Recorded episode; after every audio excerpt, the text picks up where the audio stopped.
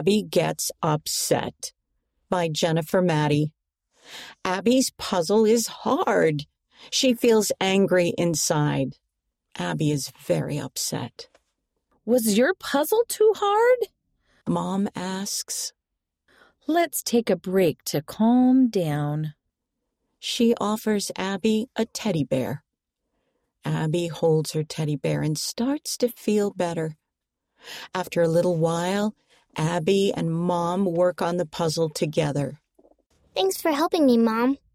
Read by Jane Wise, April Johnson, and Shannon Nelson.